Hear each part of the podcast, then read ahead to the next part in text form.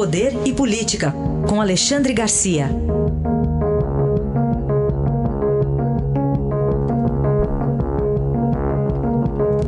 Alexandre, bom dia. Bom dia, Raíssa. Bom, vamos começar falando de um evento que vai começar daqui a pouquinho, reunião na Comissão da Previdência, especial da Previdência lá na Câmara. Será que sai hoje a votação, Alexandre? É, imagina ficaram até uma e meia da madrugada deliberando lá na comissão, né? uh, suspenderam a reunião para poder dormir e já querem abrir daqui a pouco. Né? Uma nova reunião. O, o presidente da Câmara uh, disse que a reforma da Previdência já tem 325 votos, ele disse que é mais do que ele esperava, né? seriam necessários uh, 308 votos. Ele já está falando em votar du nos dois turnos antes de começar o recesso, ou seja, até dia 17, 18 começa o recesso. Está bem otimista o presidente da Câmara. Ontem, o presidente da República, pela primeira vez, uh, se meteu no, na discussão legislativa, cancelou a presença dele num evento na frente do Palácio, foi o vice no lugar dele, para fez ligações para o presidente, para o relator, para o presidente da comissão, tentando incluir eh, eh, policiais e bombeiros. Né? Eh, parece que, que, que, não, não deu certo. E, e, assim como não deu certo entrar os governadores, entrar os, os governos estaduais, né? para se livrarem do desgaste nas assembleias, que terão que fazer reforma de, das previdências estaduais, né? Alguns municípios também têm seus planos próprios de previdência, mas enfim há essa essa expectativa muito grande de votar mesmo essa reforma, né? Uh, uh, votando a reforma, isso é considerado uma uma grande vitória, sem importar muito o resultado, né? Porque Falava-se que ia passar de um trilhão a economia em 10 anos, agora que seria um pouco menos, né? entre um trilhão e 900 bilhões, mas, enfim, o importante é votar. Isso vai ter um grande efeito na economia, porque a economia se move é, pela perspectiva do futuro, pelo otimismo em relação ao futuro né? e pelo entusiasmo presente. Aguardemos então pelos próximos. É parecendo uma novela, né? Cada dia um capítulo é. diferente.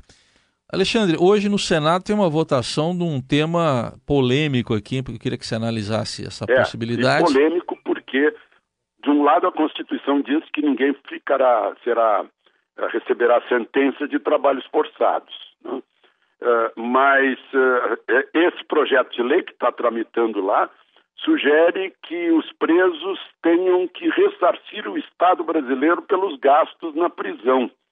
Ou seja, o sujeito está lá preso, eh, vai ter que trabalhar para pagar, estão falando até em crédito. Depois que sair, ele fica devendo. Né?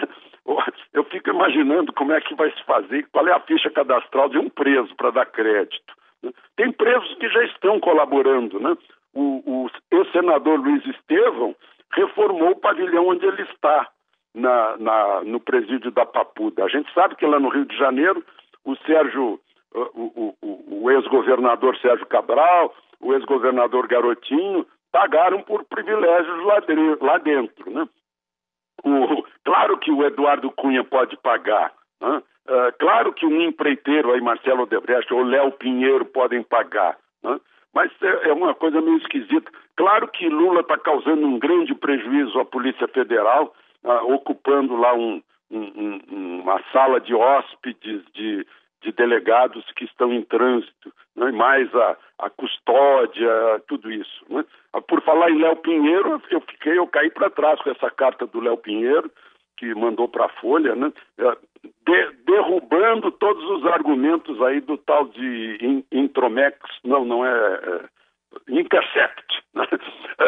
que o apartamento nunca foi posto à venda porque o Lula era o seu real proprietário, diz a carta do Léo Pinheiro, dizendo que a família e o ex-presidente foram ao triplex, uh, mandaram construir mais um quarto, mudança na área da piscina, que ele, ele nunca mudou ou criou versão, nunca foi ameaçado ou pressionado pelo Ministério Público, porque deu, deu depoimento quando estava livre, né? que os valores da, que a OAS aplicou lá no triplex era propina devida ao Partido dos Trabalhadores em obra da Petrobras, uma anuência de seu maior líder partidário, ou seja, Lula, e um encontro de contas com João Vacari. Quer dizer, isso aí põe, uh, derruba qualquer uh, uh, conspiração dizendo que a condenação foi forçada por um depoimento de Léo Pinheiro. Aliás, por falar em condenação,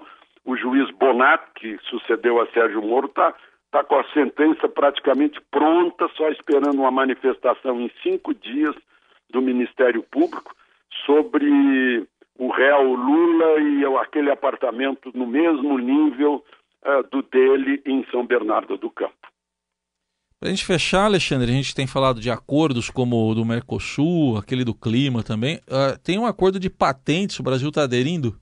O Brasil aderiu ontem né, a um, eu não sei se é acordo ou protocolo de Madrid, pelo qual 102 países do mundo concordam em aprovar, entre eles, patentes, né, reciprocamente, em, em 180 dias. Imagina que uma, tem um acúmulo aqui no Brasil, lá no Instituto Nacional de, de Propriedade Industrial, de 160 160 mil pedidos de patentes, uma maluquice, quer dizer, isso desestimula a indústria nacional, desestimula a criatividade, a invenção, a descoberta, e esse registro internacional aí vai obrigar o Brasil a cumprir o prazo né, de, de 180 dias, vai ter que fazer um, um, uma, um, um mutirão lá para despachar esses 160 mil pedidos patentes que vão valer nos outros países